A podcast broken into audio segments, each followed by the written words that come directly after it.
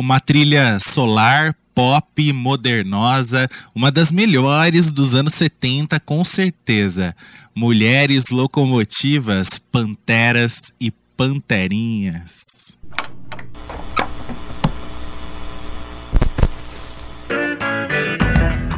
Eu sou uma fruta gogóia. Viver é melhor que sonhar.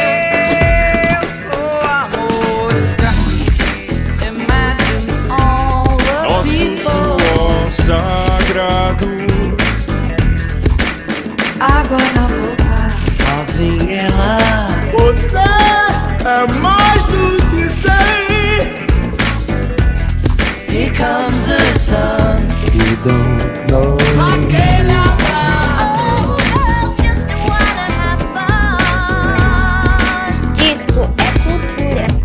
começando, vai começar, começou mais um episódio desse programa que você ama, adora, de paixão, a Vinilteca. Esse programa que traz sempre pra você um disco fresquinho, gostoso, crocante e a gente vai a fundo, a gente conta todos os detalhes, a gente revela todos os bafos, todas as polêmicas, não é? Tá no ar a Vinilteca. Eita, que beleza. Eu sou José Ono Júnior. E eu sou Gui Colpani, obrigado você que já tá curtindo esse super programão. Hoje vai ser incrível, tá certo? Bom dia, boa tarde, boa noite pra você que ouve a gente aí no podcast, seja em qualquer plataforma que você esteja, tá? A galera do Spotify, a galera do Deezer, do Apple Podcast, também do Google Podcasts, o pessoal do Apple Podcasts, do Castbox, enfim, seja qualquer plataforma que você esteja ouvindo este programa. Espero que a gente seja uma boa companhia pra você a partir de agora. Hoje o lance é setentista. Vamos lá pro finalzinho dos anos 70, 1977, para relembrar a trilha nacional de locomotivas. Gente, a primeira novela a cores. Da, do horário das 7 da Globo. A anterior tinha sido Estúpido Cupido, teve só dois capítulos coloridos, o penúltimo e o último. Então Locomotivas estreava com essa responsabilidade. A primeira novela Pois é. cores do horário das 7 Puro luxo. puro luxo, não é?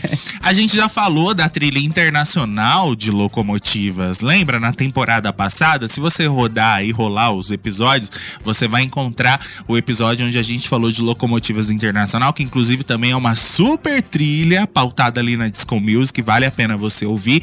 Mas hoje a gente vai falar da trilha nacional. No outro episódio a gente falou sobre a novela. Hoje a gente vai só dar uma pincelada bem rápida. Vamos mais pra música mesmo, porque no outro episódio a gente já tratou desses detalhes, né?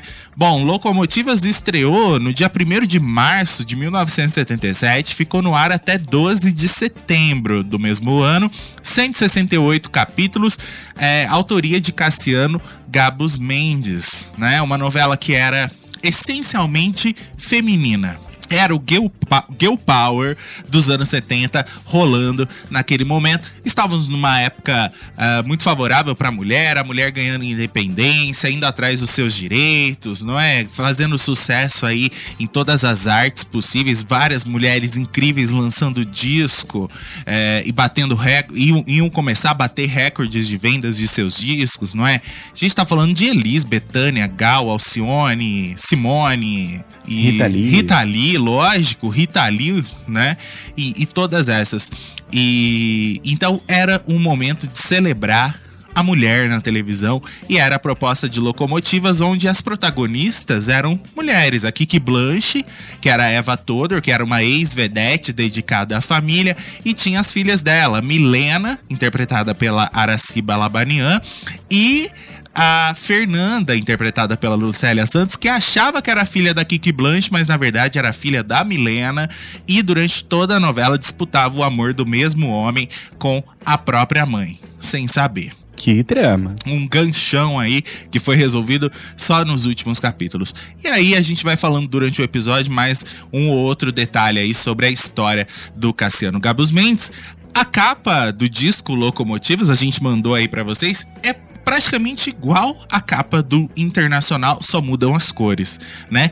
O Internacional tem as cores vermelhas, já a Nacional tem a cor preta. E como, como acontecia com todas as novelas dessa época, as trilhas de novelas dessa época, eram capas que tinham a ver com a abertura, tinham a ver com o próprio logo. E é o logo quadradinho, bonitinho, que pintava na tua tela, né? Quando a modelo lá da abertura que ficava se maquiando, né? Tinha um, vários, tinha um cabeleireiro, tinha um maquiador em cima dela. Ela levantava des- deslumbrante com uma luva de boxe vermelha e dava um soco na tela. E aí era a hora que aparecia esse quadrado. Locomotivas criado pelo Hans Donner. É uma silhueta do corpo de uma mulher. Sim. E sempre me chamou a atenção esse V do Locomotivas, que é o biquíni dessa silhueta. Pois é. Uma capa que eu devo ter dito isso no outro episódio, meio improvável pro dia de hoje, porque realmente ela, É ousado. ela causa, não? Ela causa. Mas é muito bonita. Sim, é linda. Eu acho até mais bonita do que a versão vermelha, né? Eu também acho. Prefiro essa. A capa foi feita, a arte é de Valdir Freitas, o layout do Hans Donner, que fez a abertura, produção musical de Guto Graça Mello. Que Não tava, dar errado, né? ele que estava à frente dessa trilha, e ele escolheu vários sons pop que estavam rolando na música brasileira naquele momento. Era uma novela super solar, divertida, né? Ah, um elenco jovem, forte na novela também.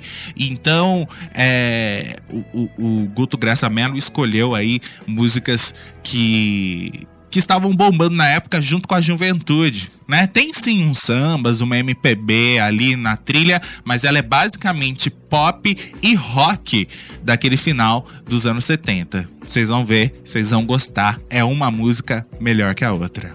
Bora já começar com o tema romântico do casal principal, Milena e Fábio? Fábio. Isso, Valmor Chagas, que era o, o cara que era disputado ali pela, pela mãe e pela filha. Isso mesmo. Pe- Pela Araceba Labanian, né? Essa música fez muito sucesso e vem de uma cantora chamada Cláudia Teles, que é filha de ninguém menos que Candinho e da cantora Silvinha Teles. Quando a Cláudia ainda era uma criança, ela- a mãe dela convidou ela para subir ao palco do Teatro Santa Rosa para cantar Arrastão, aquela música do Edu Lobo, do Vinícius de Moraes, num show que a mãe tava fazendo ali, é, um, um- chamado, um espetáculo chamado Reencontro, que tinha é, a, a parceria ali de Edu Lobo, Trio, Tam, é, Trio Tamba e Quinteto Vila Lobos também. Isso fez despertar na Cláudia Teles um gosto pelo palco e a vontade de seguir a carreira na música.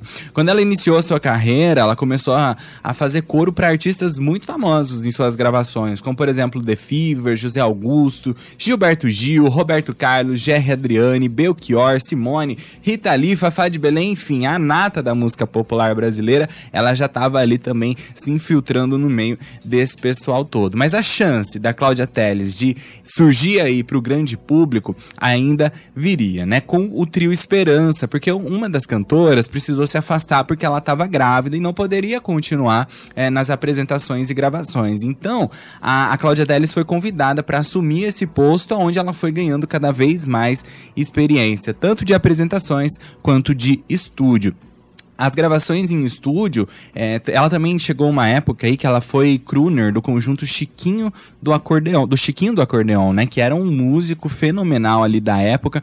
E isso fez com que ela ganhasse mais visi- visibilidade ainda. Ela só saiu de lá quando Walter Dávila Filho escutou uma música de um parceiro dele, né? Chamado Mauro Mota, que trabalhava na CBS e lembrou da voz da Cláudia Teles, que era uma voz metálica, uma voz mais parecida com a da mãe dela também, e ele falou: "Essa música é para Cláudia Teles gravar numa forma ali bem experimental pra gente ver qual que é o rumo que essa menina vai tomar na vida a partir de agora". Fim de tarde, a canção que a Cláudia Teles gravou em 1976 foi um enorme sucesso, vendeu mais de 500 mil cópias de um compacto simples que foi lançado, fazendo com que ela chegasse a ganhar até um disco de ouro por causa das vendagens desse compacto.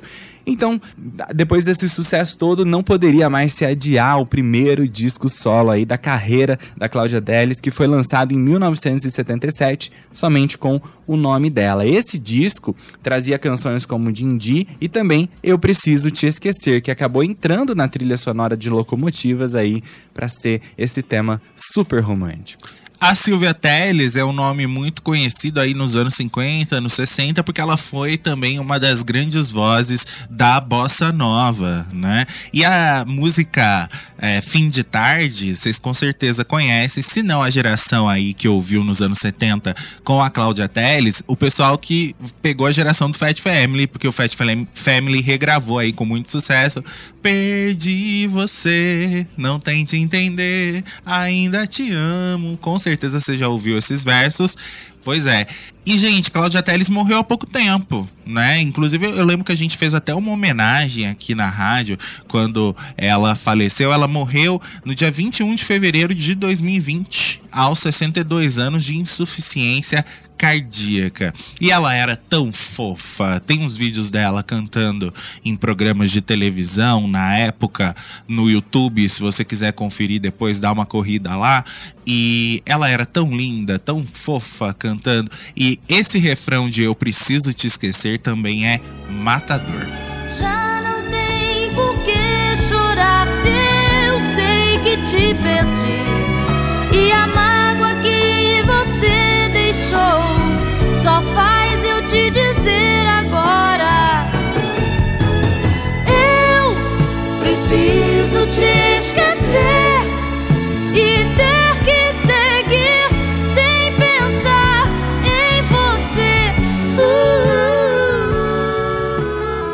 Vale lembrar que essa música foi composta pelos mesmos compositores de Fim de Tarde, né? Você percebe que ela tem até a mesma pegada, essencialmente romântica aí da música.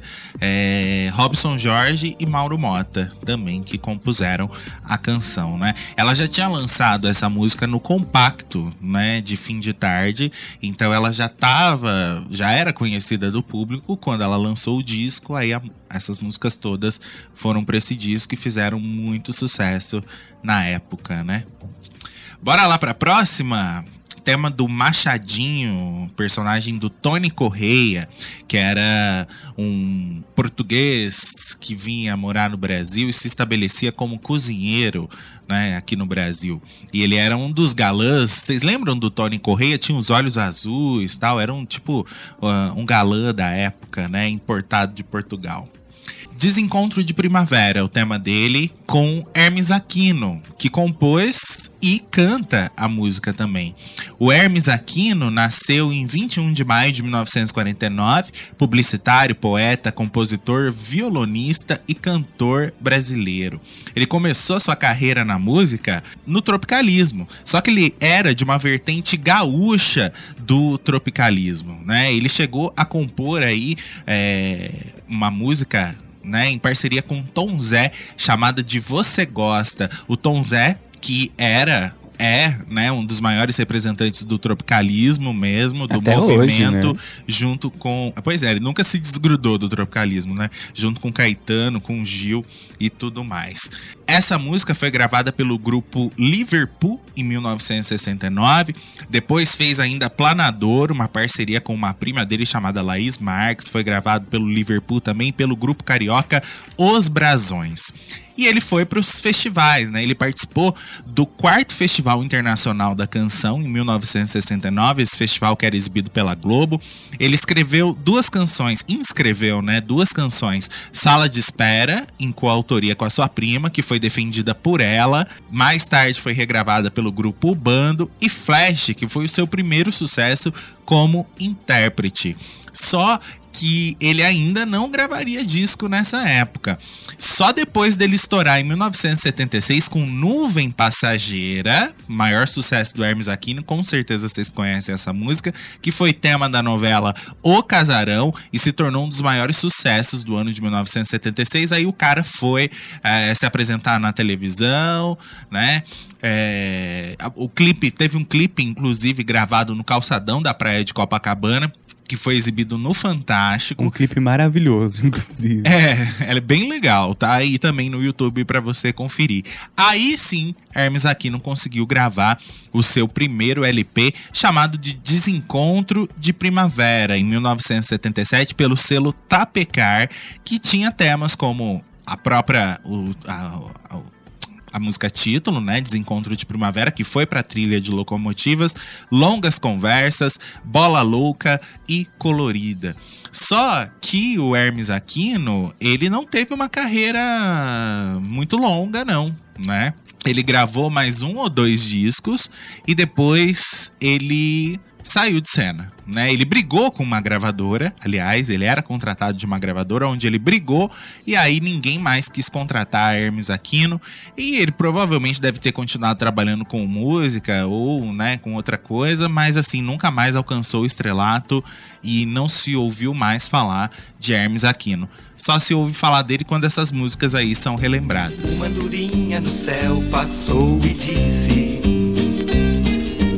que o amor que eu tinha foi-se embora. Ai, desacerto que cruza nossas vidas tão normais. É solidão que já vem, é alegria que vai. Uma tristeza que corta a alma da gente. O Beto lembrou bem, né? Essa música parece um fado português. Verdade. E ela tem a mesma batida, a mesma pegada de nuvem passageira, né? Sim. E é muito triste, né? Artista com tanto potencial assim ter sido praticamente abandonado pela mídia e pela crítica, né? Pois é. Mas é assim, né? São vários. Em cada década tem ali eh, esses artistas que aparecem, fazem um sucesso arrebatador com uma música e depois, né, por desventuras da vida ou então desacertos mesmo com a própria indústria, bom, tantos que a gente já falou aqui que tiveram problemas com a indústria, eh, desaparecem, né? Bora lá. Filho único. Filho único, eu acho que um dos temas mais marcantes dessa trilha aí, tema de Netinho, né, interpretado pelo Denis Carvalho e grande composição de Erasmo Carlos e Roberto Carlos. Pois é, hoje, eh, quando se fala em galã, tem o Caio Castro, né? O Cauã Raymond. O galã de 1977 era Denis Carvalho. Meu pai amado, tá tudo certo. Épocas de seus galãs. Mas a Rose Bordin deve lembrar aí Ah, certeza. do Denis Carvalho, como Não, que mas- ele era bonitão nessa época. Ele era, quando ele era mais jovem, ele era bonitão. O Erasmo Carlos, depois que acabou a Jovem Guarda ali, né, na década de 60, ele ficou muito perdido. Ele não sabia pra onde ir, o que, que ele faria da carreira dele, né? Como que ele se reinventaria, porque Roberto já tinha dado o pé, já tava ali se reinventando, buscando novos caminhos, e o Erasmo ficou meio parado ali, sem saber pra onde correr, sem saber pra onde seguir. Por causa disso, na- durante a década de 70, ele resolveu experimentar. Deixou totalmente de lado, né, os elementos aí do rock and roll, não totalmente, alguns apareceriam ali nas canções, mas ele passou a flertar com outros gêneros, né, com inúmeros gêneros da música, como por exemplo a bossa nova, o blues, o jazz, o samba e enfim, uma infinidade de outros estilos musicais. É, ele deixou aquele rock da Jovem Guarda, né? Aquela coisa de início da carreira dos Beatles ali pra fazer um negócio mais moderno e também misturando todos esses ritmos aí, fazendo uma MPB roqueira bem da hora, né? Pois é, nesse início da década de 70 surgiram grandes clássicos da carreira dele, como por exemplo o álbum Carlos Erasmo, lançado em 1971, o disco Sonhos e Memórias, lançado em 1972, e um dos mais incríveis também, já na segunda aí metade da década, Banda dos Contentes, lançado em 1976 pelo Tremendão. Um disco super suave, um, um- um disco que tem, é, é bem delicado assim e é bem diferente da discografia do Erasmo Carlos. São os três melhores discos do Erasmo Carlos, são esses três. Eu- a gente tem os três, graças a Deus, e eu não sei nem dizer qual deles é melhor. Pois é, são, são os três, são incríveis. E eram discos ali carregados de muito existencialismo, né? Principalmente por causa dessa fase que o Erasmo estava vivendo na carreira, de tentar se encontrar, de tentar achar um novo rumo aí pro, pro seu trabalho no futuro. E uma das músicas que mais fizeram sucesso desse disco Banda dos Contentes é exatamente Filho Único. E o Erasmo teve a ideia de fazer essa canção quando viu um filme chamado Nashville, né, do Robert Altman. Ele ficou completamente é, traumatizado. Não, não é traumatizado, ele ficou embevecido ali com aquela história que ele tinha assistido no mexido, cinema. Ficou mexido. Isso mesmo, mexido, essa é a palavra. É, e aí ele foi no- assistir o filme no cinema e ficou mexido com essa história que contava a história aí de um homem que foi traumatizado porque a mãe o controlava muito, ele era filho único. E aí ele vai em um show country e vê uma cantora cantando ali música sobre uma família feliz.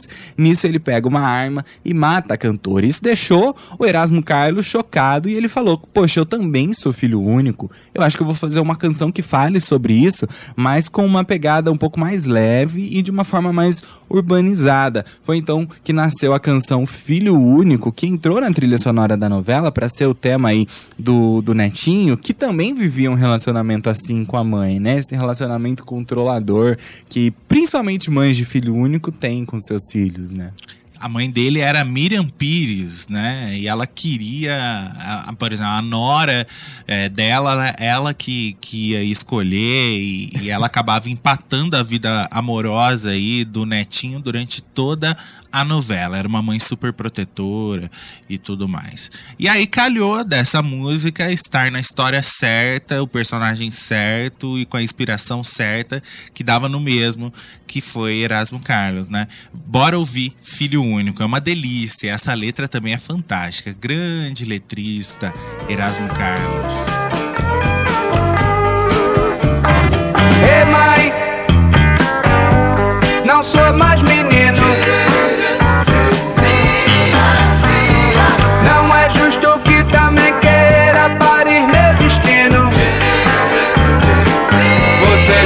Já fez a sua parte, me no mundo. Que agora é meu dono, e nos seus. Vamos situar aí o pessoal que tá ouvindo a Vinilteca sobre o que estava acontecendo no ano de 1977, a lista que o Davidson mandou pra gente. Ano em que foi fundado o estado do Mato Grosso do Sul, ano do filme Os Embalos de Sábado à Noite, Os Trapalhões das Minas do Rei Salomão também. Ano em que os Trapalhões entraram para a Rede Globo e foi o ano que faleceram a cantora Maísa, o comediante e ator Charlie Chaplin e o cantor Elvis Presley. Pois é. Bora lá, seguir. Outro nome aí que infelizmente começou uma carreira muito bonita e depois desapareceu do rádio e desapareceu é, da mídia e não lançou mais disco. Guilherme Lamounier, ator, cantor e compositor brasileiro. Né? Ele participou inicialmente do Didi Sharp, que era um grupo do seu clube de origem, o Grajaú Cu- Clube, onde ele venceu o principal festival de música com seu melhor amigo, que virou um sucesso instantâneo aí da carreira dele. Ele teve vários ah, parceiros famosos, como Dus Quental, também Antônio Adolfo, Tibério Gaspar. Vários sucessos aí na rádio, na televisão. Ele participou de novela, de filme, já que ele também era ator. Será que eu botei um grilo na sua cabeça? Foi um dos maiores sucessos dele. A própria Seu Melhor Amigo, que também foi trilha de novela. E Enrosca. A música Enrosca, composta pelo Guilherme Lamounier, ela é aquelas músicas que vão sendo regravadas e todas as gerações vão conhecendo a música. A primeira, é, ela, ele lançou num compacto em 1975 essa música. Depois, ele a, a música foi regravada pelo Fábio Júnior com muito sucesso em 1982. E a última gravação que eu, que eu conheço, que eu me lembro. Não, acho que o Paulinho Mosca regravou há pouco tempo essa música. Eu acho que teve mesmo. É, eu acho que eu cheguei até a tocar esses dias aí uma versão do Paulinho Mosca cantando em Rosca.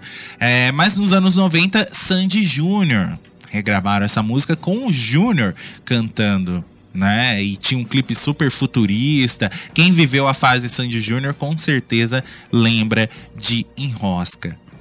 O Guilherme Lamounier era neto do compositor Gastão Lamounier. Ele fez três discos, né? E alguns compactos. Mas discos foram três. Os três discos com o nome dele. Só que diz a história que o Guilherme Lamounier, ele tinha esquizofrenia desde quando ele era adolescente. E aí o quadro dele foi se agravando ao longo dos anos e por causa disso ele teve que se afastar da mídia, né? E viver lá num apartamento no Rio de Janeiro e tudo mais. E infelizmente Guilherme Lamounier já nos deixou. Né, ele faleceu é, em 7 de agosto de 2018 em casa, na Ilha do Governador, no Rio de Janeiro, onde ele morava, após 14 dias internado para tratar uma pneumonia. E Enrosca é o, o melhor exemplo, junto com o Filho Único, do pop que estava rolando naquele final dos anos 70 e que acabou entrando para essa trilha de locomotivas. Era tema da personagem. Ah, não, tem aqui. Tema tem de Patrícia, sim. Elisângela. A Patrícia, personagem da Elisângela, que era uma das garotas aí do Netinho que a gente falou, que era o Denis Carvalho. Ela já é, era, ela, ela sofria uma opressão dentro de casa do pai, né? Que queria também que ela casasse com um cara rico e tudo mais. E ela queria mais saber, era de ser livre, né? Ela queria casar pra sair de casa. Aquela velha história, né? Da menina que quer casar para sair de casa, que não pode sair de casa para ter uma independência, para trabalhar ou para morar sozinha porque a família não aceita. Isso era muito comum nos anos 70. Enrosca o meu pescoço, dá um beijo no meu queixo e geme. O dia tá nascendo e nos chamando pra curtir com ele.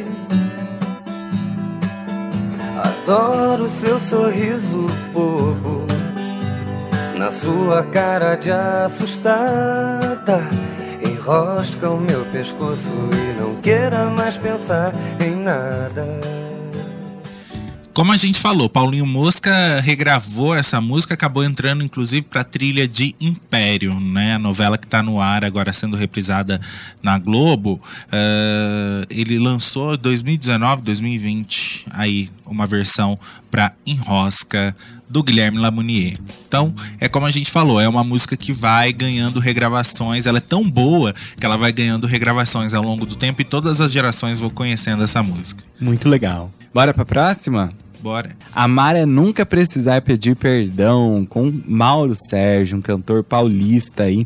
O Mauro Sérgio, desde criança, também já demonstrava ali a sua veia artística, a tendência para música. Com quatro anos de idade, o pai dele, que era sapateiro, levava ele para o trabalho, botava o menino em cima de uma mesa e o Mauro começava a cantar ali para todo mundo que estivesse vendo, que estivesse passando, e aí a galera sempre aplaudia ele. E isso foi fazendo com que ele tomasse gosto por isso.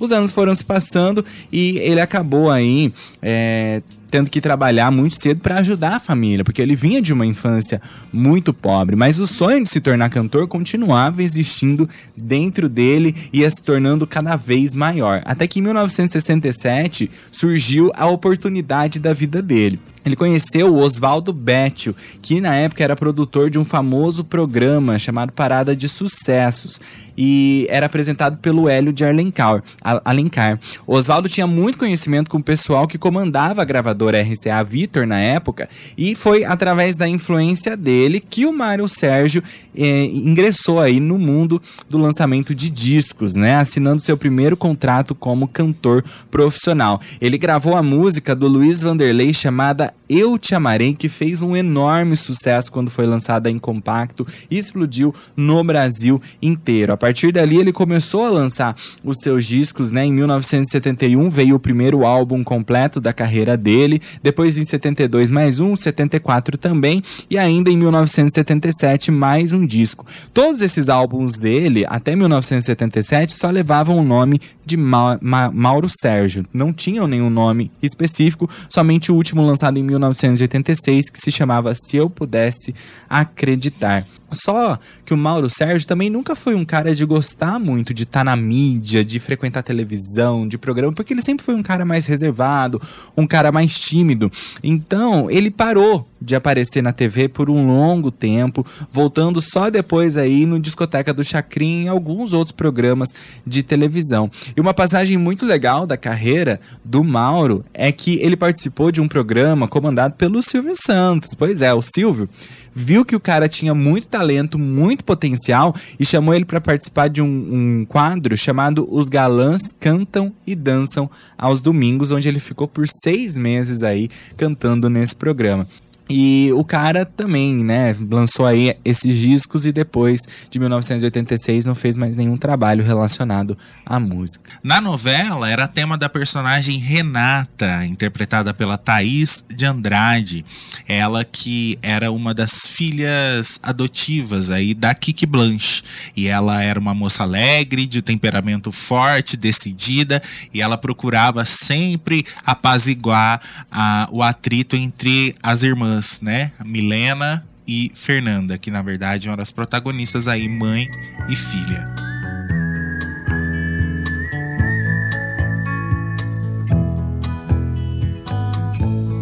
Se você quer na minha estrada caminhar,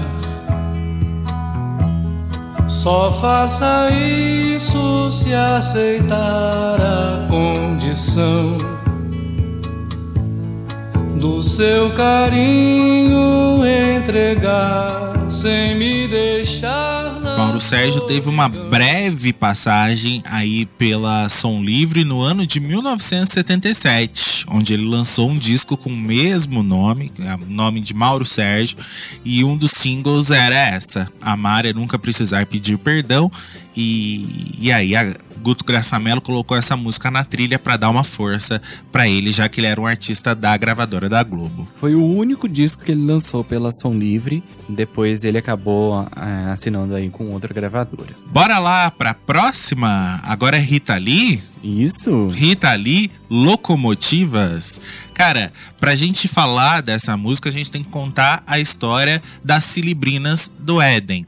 Quando a Rita Lee saiu dos Mutantes, saiu por conta própria ou foi expulsa dos mutantes, né? Tem várias versões dessa história. A Rita Lee tava meio confusa, não sabia o que fazer, e aí ela se juntou com a amiga Lúcia Turnbull, uma paulistana que, como ela havia morado dois anos em Londres, né, elas eram muito amigas, inclusive a Lúcia tinha participado das gravações de um dos discos dos discos solos aí da Rita Lee, acho que o segundo disco solo dela, hoje é o primeiro, hoje é o primeiro dia do resto da sua vida, esse disco que na verdade era um disco dos mutantes, porque os meninos estavam presentes ali, cantando e também tocando, tocando junto com a Rita, mas o contrato era com a Rita. Então, Sim. supostamente era o segundo disco solo da Rita. E junto com a Lúcia, a Rita Lee decidiu formar a dupla Cilibrinas do Éden, né, que é quase uma lenda da música brasileira. Né? Era uma sonoridade ali baseada em muito violão, né, e em doces vocais ali das duas, né? A, a Rita novinha na época, né, e a, e a, e a Lúcia também, né? Duas meninas na época. Elas negociaram um contrato com uma gravadora e iam gravar um disco, né? Só que aí elas foram chamadas, foram escaladas para participar do Fono 73, que foi um festival de música realizado no Centro de Convenções do AMB em São Paulo, um festival histórico que tinha o melhor da música brasileira, Caetano, Chico Elis, Jorge Ben, Raul Seixas, Wilson Simonal, Fagner, Erasmo, Gal, Jardim Macalé, Rony Von, Odair José e outros. Só isso. Queria estar eu neste festival histórico aí.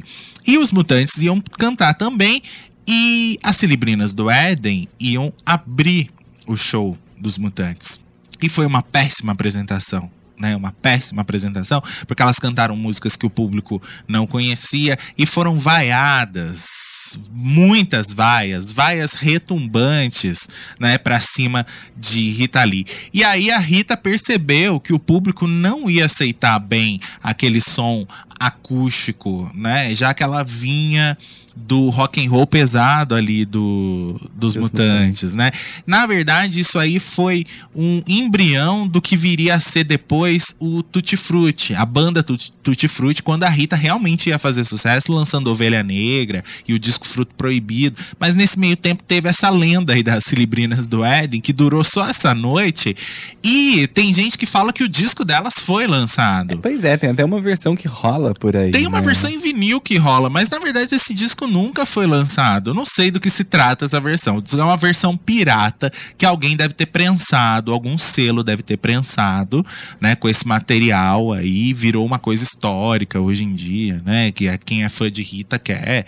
É, mas não é um disco oficial. E aí elas tinham feito uma música nessa época ah, e, e- ai, não tenho um Deixa eu ver se eu acho o nome dela aqui na época. Gente Fina é outra coisa. O nome da música era Gente Fina é outra coisa. E depois, como o disco não foi lançado, a Rita ficou com aquela melodia per- perdida por ali. E quando ela, é, quando Locomotivas foi entrar no ar, provavelmente devem ter pedido pra Rita uma música pra entrar, de repente até como abertura da novela Exatamente. Locomotivas. Ela pegou esse instrumental que já estava pronto e mudou a letra, né? Mudou totalmente a letra, a música virou começou a se chamar Locomotivas e ela fez uma letra baseada um pouco ali na força daquelas mulheres, personagens ali da novela. É, não, não- acabou não entrando pra, pra ser tema de abertura, né? Ela acabou sendo desbancada aí pela próxima música. Mas é um bom registro que tá presente nesse disco. E essa música ficou restrita ao álbum Locomotivas, ela não foi lançada em nenhum disco de carreira da Rita Lee, né? E eu acho que é o único registro mesmo oficial que saiu em disco de algo perto do- das Cilibrinas do Éden. É exatamente essa música. Então é um tal de disque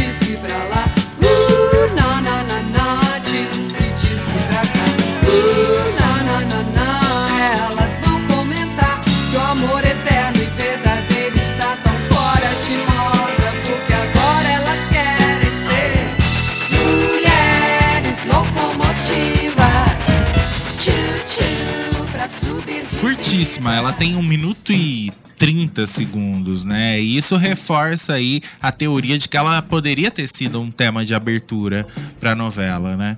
Mas aí optaram por algo mais marcante, Maria Fumaça com a banda Black Hill. Exatamente, dos compositores Luiz Carlos e Oberdan. A banda Black Hill é um grupo carioca que foi formado em 1976 pelo saxofonista Oberdan Magalhães, que era sobrinho do sambista Silas de Oliveira. A ideia de formar esse conjunto partiu do produtor de um produtor chamado Dom Filó, que na época era contratado pela gravadora WEA e era o responsável pelo lançamento de uma coletânea chamada Cadê aqui, ó? De uma coletânea chamada Soul Grand Prix, que lançava aí músicas do movimento black aqui no Brasil. E pela gravadora WEA, ele acabou convencendo, né, a cúpula da gravadora, formada na época por André Midani e Marco Mazzola, a incluir uma faixa instrumental da canção Juju Man, no grupo alemão Passport. E os caras acabaram topando aí a ideia. Então o Oberdan Magalhães acabou juntando aí um grupo, né, para formar aí essa banda que se chamaria Black Hill para lançar esse single aí nesse álbum. E era formado por Oberdan Magalhães, Barrozinho e Márcio Montarroios. A canção foi um sucesso nas pistas de dança black aqui no Brasil e estava aberto o caminho então para a criação da banda Black Hill. E o- a banda Black Hill então ficou formada pelos músicos Luiz Carlos na bateria e percussão, Barrozinho no trompete, Lúcio no trombone, Cláudio Stevenson na guitarra, Jamil Juanes no baixo e Cristóvão Bastos no piano. O primeiro disco deles teve como produtor Mazola. Que na época era um dos grandes nomes aí de produção, né? Tava à frente também da gravadora e coube aí ao Dom Filó a coordenação artística e a concepção de repertório juntamente com Oberdan Magalhães. Os caras lançaram pelo menos três discos históricos dessa primeira fase, que foi o próprio Maria Fumaça, de 1977, que inclusive é um disco eleito pela revista Rolling Stone Brasil como 38º melhor álbum da música brasileira. Teve o Gafieira Universal em 78 e o Saci Pererê de 1980. E o, o, o, o Azimuth também, mas a banda Black Hill, ela acompanhou vários artistas eh, em estúdio nessa época. Né? Eles eram chamados simplesmente para estar no estúdio tocando os instrumentos, já que era uma banda instrumental. Né? Tem uma ou outra música deles que tinha um vocal, é, então eles eram músicos tão competentes que eles é, eram chamados para fazer a parte de, de instrumentação em estúdio e o cantor vinha depois e só botava a, a voz. Pois é. E esse álbum Maria Fumaça, lançado em 77, é um dos clássicos da música brasileira, um dos 100 maiores discos da música brasileira, segundo aquela lista da revista Rolling Stone Brasil. Era uma mistura de funk, soul, samba funk, samba jazz, jazz fusion também. E esse disco, inclusive, Maria Fumaça, foi relançado pela Polisson, a gravadora, a, a- a fábrica aí, né, de vinis aqui do Brasil, uma delas, né, que faz aí relançamentos de grandes clássicos da música brasileira e uma das opções foi exatamente o Maria Fumaça da banda Black Hill. Pra quem gosta de música instrumental, de música brasileira instrumental, esse disco é imperdível, assim, é aquele que não pode faltar na coleção. E a música é, título do disco é exatamente a abertura de locomotivas que mostrava, como eu falei, aquela modelo, né, que tava lá sentada na cadeira do cabeleireiro e ela era maquiada, arrumavam o cabelo dela e ela levantava deslumbrante e dava um soco com a luva vermelha de boxe na tela.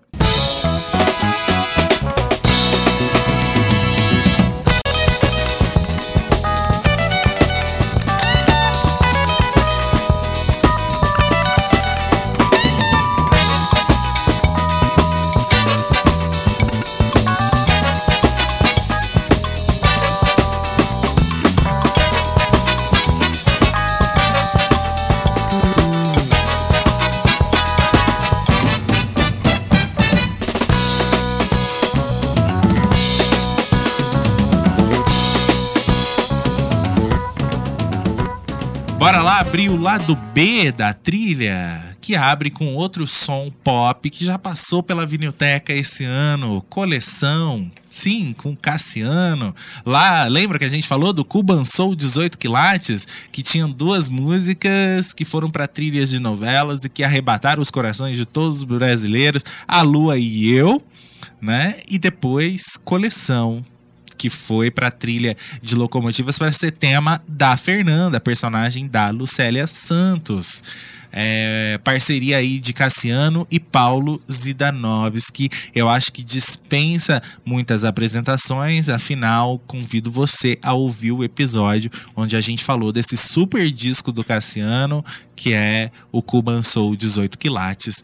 Bora pra coleção, que dá todo um charme especial para essa trilha, mais do que ela já tem. Sei também que você eu não sei mais nada. Um dia você vai ouvir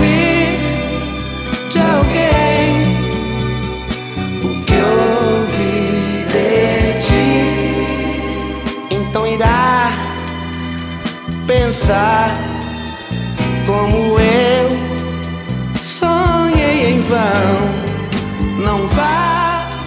Essa banda sim, eu teria o maior orgulho de ter um disco deles na minha coleção. Um dia eu ainda vou ter. Azimuth. Pois é, Azimuth formado por José Roberto Bertrame, Alex Malheiros e Ivan Conte, né? Formavam esse Power Trio. Eles se conheceram lá por volta de 1968, quando passaram a, a se, se tornar músicos de estúdio aí de algumas gravadoras, né? Eles passaram pela equipe, pela Fonogram, participaram de discos do Raul Seixas, da Rita Lee, Odair José Mas o que mudaria mesmo a vida deles seria a participação em dois álbuns bem obscuros, diga-se de passagem, da carreira do Marcos Valle, né, em 1972, quando eles se conheceram.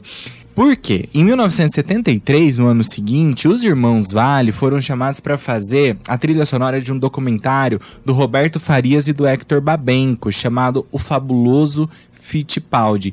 E os dois convenceram o produtor aí do filme, né, da, da trilha sonora do filme, Armando Pitigliani, a chamar o trio para acompanhá-los nas gravações das músicas para esse documentário. Os diretores também insistiram muito para que os irmãos Vale é, pudessem aí é, para que os irmãos Vale utilizassem a canção que eles tinham gravado chamada Azimuth, que tinha sido lançada em 1969 no álbum Mustang Cor de Sangue, do Marcos Vale.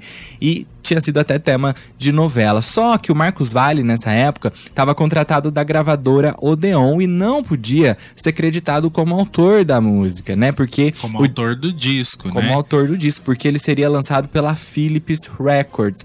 A solução achada por eles, então, foi creditar o álbum ao trio, que até aquele momento se chamava Projecto 3. E aí o Armando Pitigliani falou: não, mas esse nome não é bom. Aí ele pensou, pensou e sugeriu que o trio adotasse o nome de Azimuth, que era aí o mesmo nome da canção, e assim se formou essa banda. Nos anos seguintes, eles passaram a também excursionar com grandes nomes da música popular brasileira, como Clara Nunes, Hildon, Belchior, até que em 1974 eles participaram da trilha sonora da novela O Espigão, com a música pela cidade, que fez ali um enorme sucesso. Já em 1975, eles acabaram gravando um disco no estúdio Havaí e saíram oferecendo para várias gravadoras. Quem acabou comprando esse material foi exatamente a gravadora Som Livre. E para aproveitar o lançamento aí, né, desse disco, eles incluíram a canção Linha do Horizonte, que abria o primeiro álbum do Azimuth na trilha sonora da novela Cuca Legal, puxado pela canção esse primeiro disco do Azimuth foi um super sucesso, estourou nas paradas de sucesso daquele ano também. No mesmo ano, eles ainda participaram da trilha de Pecado Capital, com o Melô da Cuíca, vocês lembram, né? Aquela, que- aquela música também é marcante e inesquecível. Que era uma música instrumental, inclusive do entrada e saída de bloco de Pecado Capital. Era basicamente uma cuiquinha ali Sim. que dava o tom da música. Em 1977 veio o segundo álbum, só que dessa vez pela gravadora WEA. Esse disco se chamava Águia Não Come Mosca, né? E tinha aí a música Voo sobre o Horizonte, que fez parte da trilha sonora da novela Locomotivas, como tema da Kiki Blush, interpretado pela grandiosa Eva Toder. Que era uma ex-vedete. Ela tinha participado do teatro de revista, era uma atriz do teatro de revista e lembrava com saudade desses áureos tempos. Então tinha muita referência a essa história do teatro de revista dentro da novela também. Lembro de. No compacto, isso aparece no compacto da novela, é, o aniversário da Kiki Blanche, onde as filhas delas né, fazem um, um- espetáculo de teatro de revista para homenageá-la tal. É bem legal. E isso acaba se, re- se refletindo na trilha também. A gente vai falar da última música aí, que, é, que está na trilha exatamente por causa dessa pegada da, da Kiki Blanche.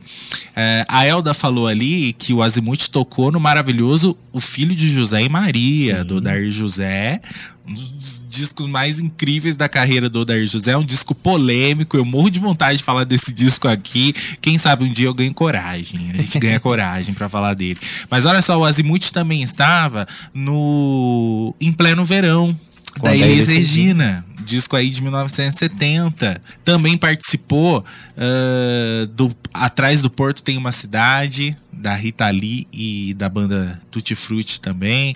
Enfim, vários discos aí que os caras participaram, estão presentes. E vale lembrar que o Azimuth tem uma carreira importante internacionalmente, né, Gui? Exatamente, né? Esse estilo único aí do grupo é, chamou a atenção do Claude Nobbs, diretor do Festival de Jazz de Montreux. E aí eles foram fazer uma carreira nos Estados Unidos. Eles se mudaram, inclusive, para os Estados Unidos e iniciaram uma longa carreira internacional, eclética e de sucesso durante os anos 80. Essa música Linha do Horizonte, é, ela é muito famosa, né? Eu, eu vou voar no azul mais lindo, eu vou morar. Linda Sim, música do belíssima. Azimuth. E essa Voo sobre o Horizonte também marca presença.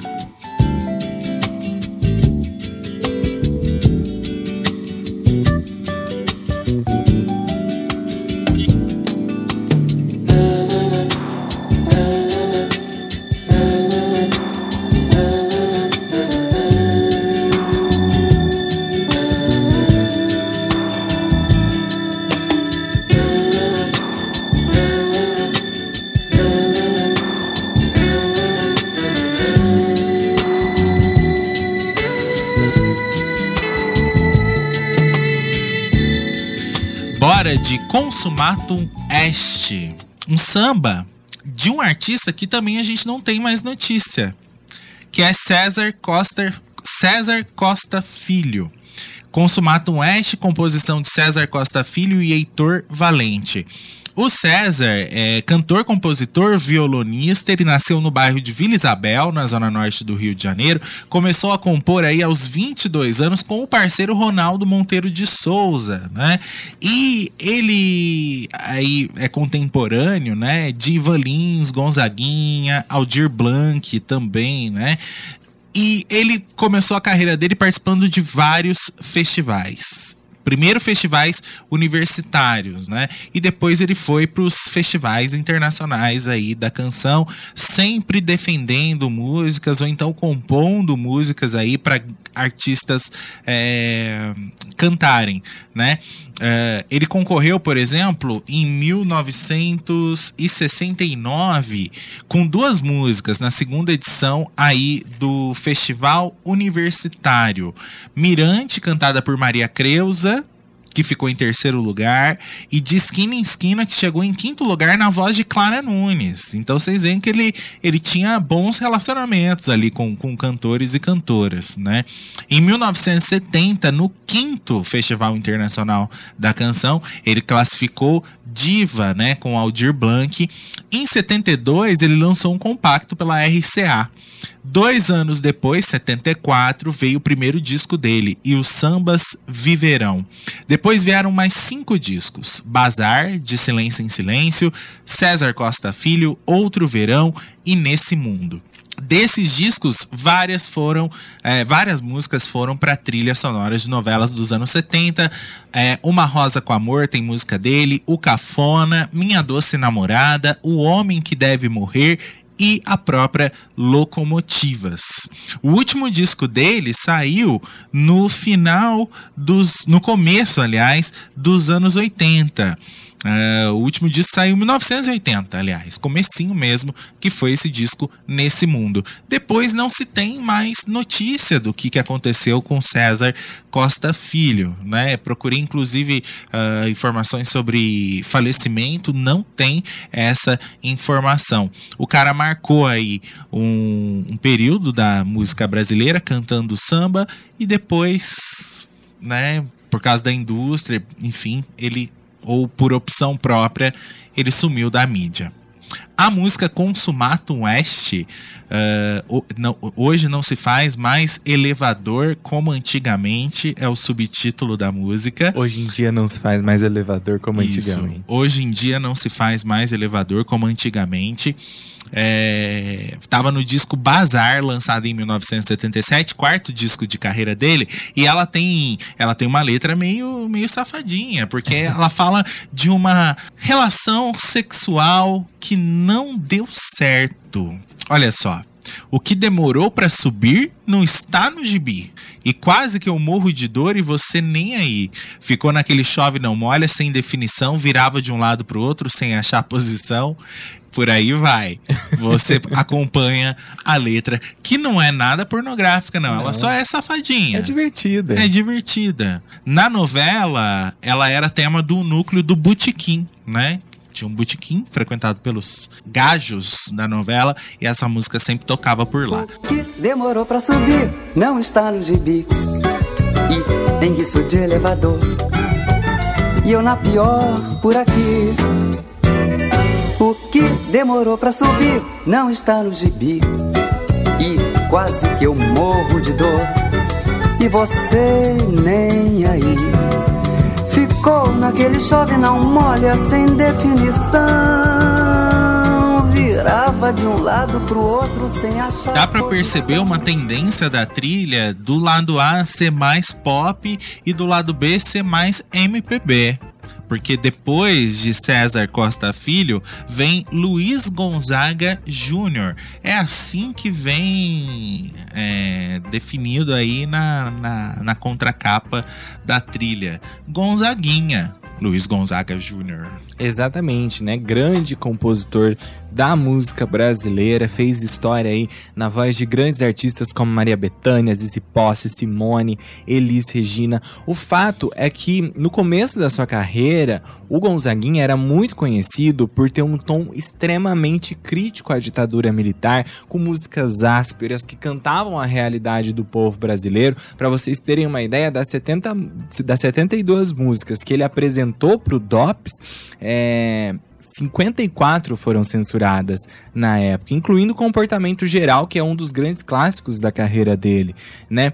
O fato é que quando começou a se ter uma abertura política no Brasil, ali já na metade da década de 70, o Gonzaguinha começou também a mudar o seu discurso, né? Deixou de tirar aquele lado mais pesado para cantar músicas que tinham um tom um pouco mais é, aprazível, que iam agradar ainda mais o público da época, como por exemplo Começaria Tudo Outra Vez, Explode Coração, Grito de Alerta, é o que é, grandes clássicos daquela música que o Gonzaguinha conseguia compor, daquele canto que vinha de dentro, né, que falava da- das aflições do coração de todo mundo e que as cantoras se apaixonaram e se estapeavam praticamente para ter uma canção de Gonzaguinha nos seus discos. Ele pesou menos a, a mão, né? E fez letras um pouco mais amenas, sem aquele tom crítico tão forte que ele que tinha na obra dele anteriormente.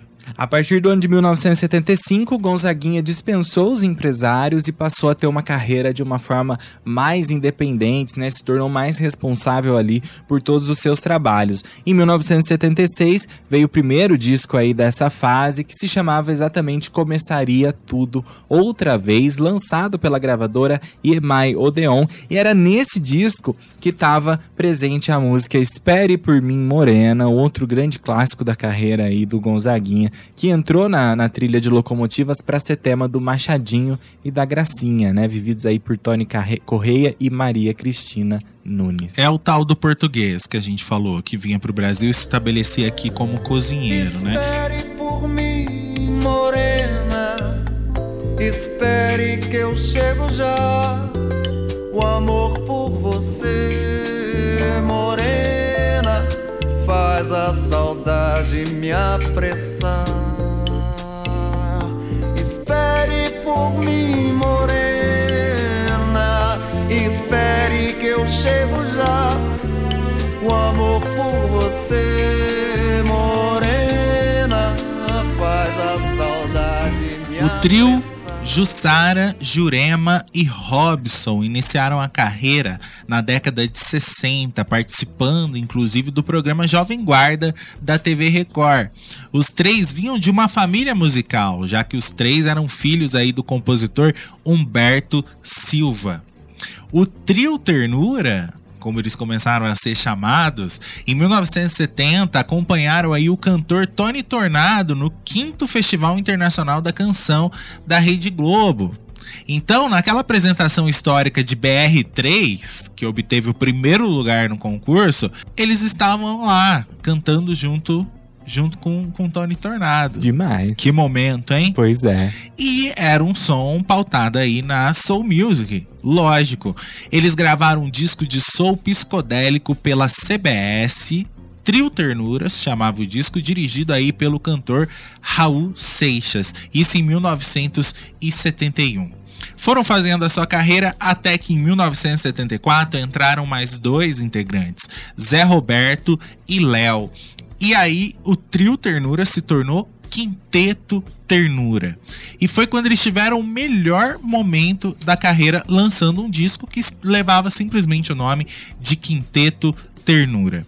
Participaram aí dos arranjos desse disco Gilson no piano, Luiz Cláudio na guitarra, Alexandre no, contra, no contrabaixo, o Ivan Mamão Conte, o Ivan Conte lá do Azimuth, tocando bateria, Chico Batera, Chacal na percussão, e eles gravaram músicas de Cassiano, também Luiz Bandeira, o Prentice Neto, gravaram música do Fábio e do Paulo Imperial também, e Caetano Veloso.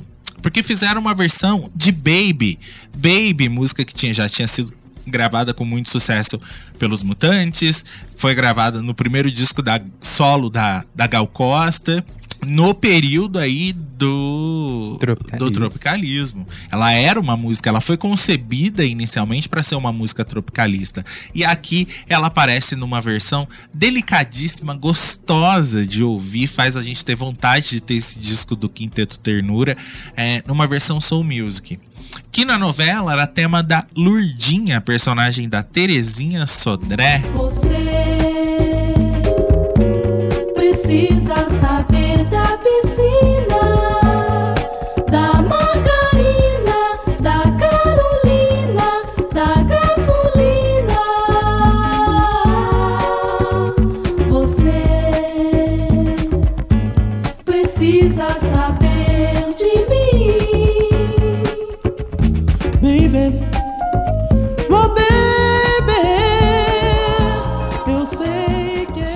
próxima música é, tem um mistério, porque ela se chama Considerando, mas na trilha foi é, escrita na capa como Consideramos, do grande Edu Lobo, né? Compositores aí Capinã e Edu Lobo. O Edu Lobo começou na música tocando acordeão, mas acabou se interessando muito pelo violão contra a vontade do pai, Fernando Lobo. Ele iniciou a sua carreira nos anos 70, influenciadíssimo aí pela bossa nova, nos anos 60, perdão, influenciadíssimo pela bossa nova e começou a participar de grandes festivais, né? Fez é, aí músicas a partir de 1964, quando ele lançou o seu primeiro disco, né, em parceria aí com Tambatril, e a partir de então não parou mais, continuou lançando seus trabalhos, só que ele acabou mudando a sua postura ao longo dos anos para um, um lado mais político-social, né, cantando ali aqueles anseios de uma geração reprimida pela ditadura militar. Então, eh, principalmente essa fase aí de grande sucesso do Edu Lobo foi em parceria com Rui Guerra, que é um outro grande compositor da música brasileira. E ele participava de festivais, né, de música popular brasileira e ganhou aí o primeiro prêmio em 1965 com Arrastão, que eu acho que é um dos grandes clássicos também da carreira do Edu Lobo. Em 67 veio outro, Ponteio aí com Marília Medalha e também fez trilhas para vários espetáculos teatrais enquanto ia lançando os seus discos. Em 1976 ele lançou um álbum chamado Limite das Águas e é nesse disco que tem a música Considerando, que entrou na trilha sonora de Locomotivas como consideramos como tema aí da Celeste vivida pela Ilka Soares. Isso aí. É, quem ganhou, na verdade, o festival aí cantando Arrastão foi a Elis, né? Mas o Edu Lobo participou da composição junto com o Vinícius de Moraes, né? Já quando foi Ponteio, né? Quem me dera agora eu, eu tivesse a viola para cantar, aí ele já tava lá no palco tocando viola junto com a Marília Medalha. Bora ouvir Considerando. Consideramos, tá simplesmente errado ali na capa. Mandaram pra imprimir errado o negócio. Foi o estagiário que Foi, foi o estagiário. Considerando os meus erros e pequenos acertos,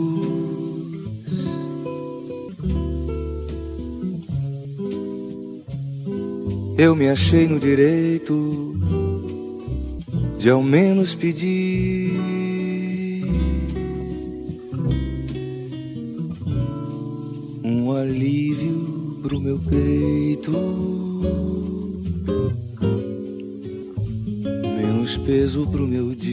O seguinte.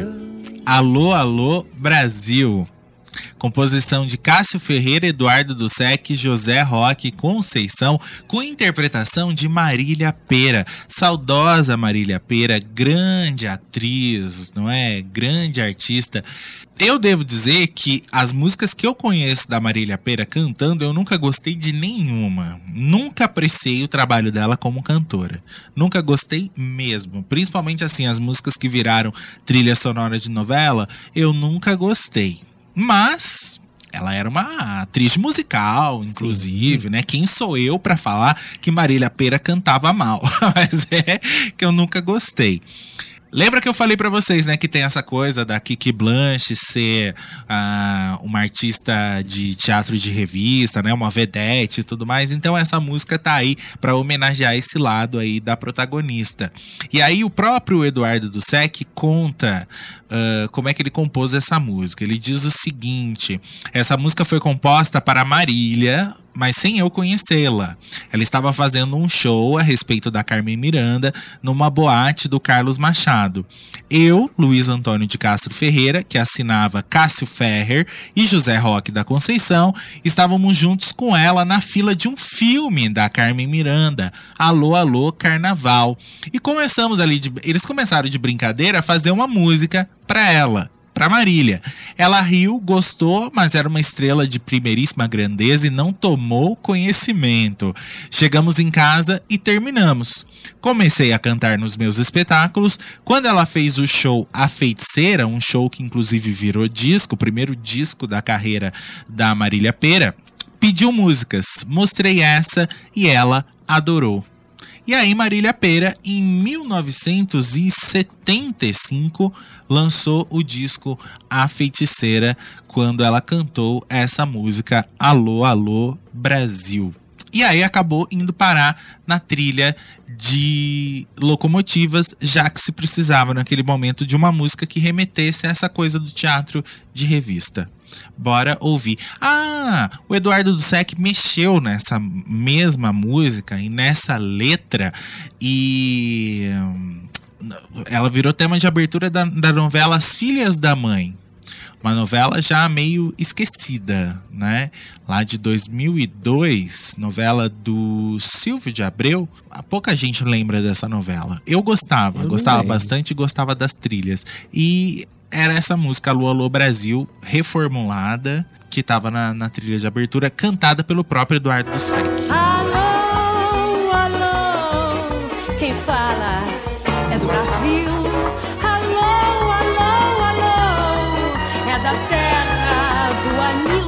Terra, abacate, limão doce, tangerina. Alô, alô, nós vamos apresentar a maior revista insiste em saber se o nosso show é popular.